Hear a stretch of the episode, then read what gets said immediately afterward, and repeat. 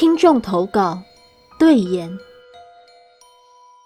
本故事是由听众杜小姐所提供，谢谢您。这是我十多年前来台湾留学发生的事。我名字叫杜伟奇，是一名来自马来西亚的交换生。我父亲是台湾人，由于从小父母离异，我和父亲的关系尴尬，就连我来台湾留学，我都不愿意借住他家。而离奇的故事就发生在我的租屋处。我租到一栋老旧的公寓，是间有独立厕所的房间。我住在三楼，生活机能方便，走下楼就有超商和牛肉面、早餐店。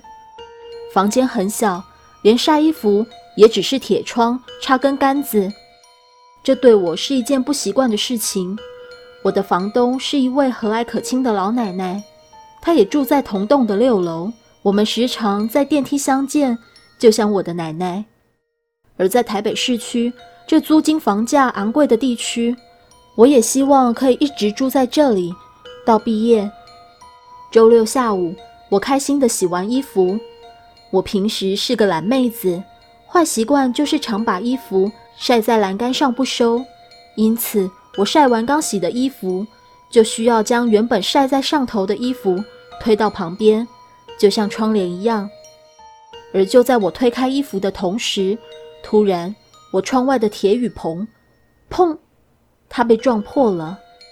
而在我眼前出现一名满脸是血的男子，他从我的雨棚头倒吊着，脸正好朝我这里看，伤势严重，眼神痛苦的狰狞。我们两人互看了几秒，我当下被吓得魂都没了。只见他拼命的往外爬起，又试图再次坠落地面。砰！当时听见路旁有人在尖叫，从窗外看见牛肉面店的老板娘和路边的人慌张拿起手边的电话。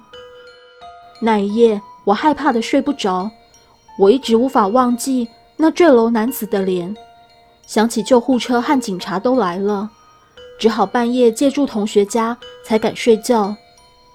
几天后，房东太太跟我联络说，师傅要来家里装新的铁窗，请我一定要在家。但此时的我对于回家是恐惧的。我随后问了管理处攸关那名坠楼的男子，听闻已经送医不治，有在家中发现他的遗书，确定是跳楼自杀。疑似怨恨女友是为了钱欺骗他多年，他生气的从七楼跳下。长期下来，我也渐渐淡忘这可怕的事。眼看也大二了，平平安安，也交了男友。某天夜里，我和男友在睡觉，叩叩叩，玻璃窗外传来敲门声。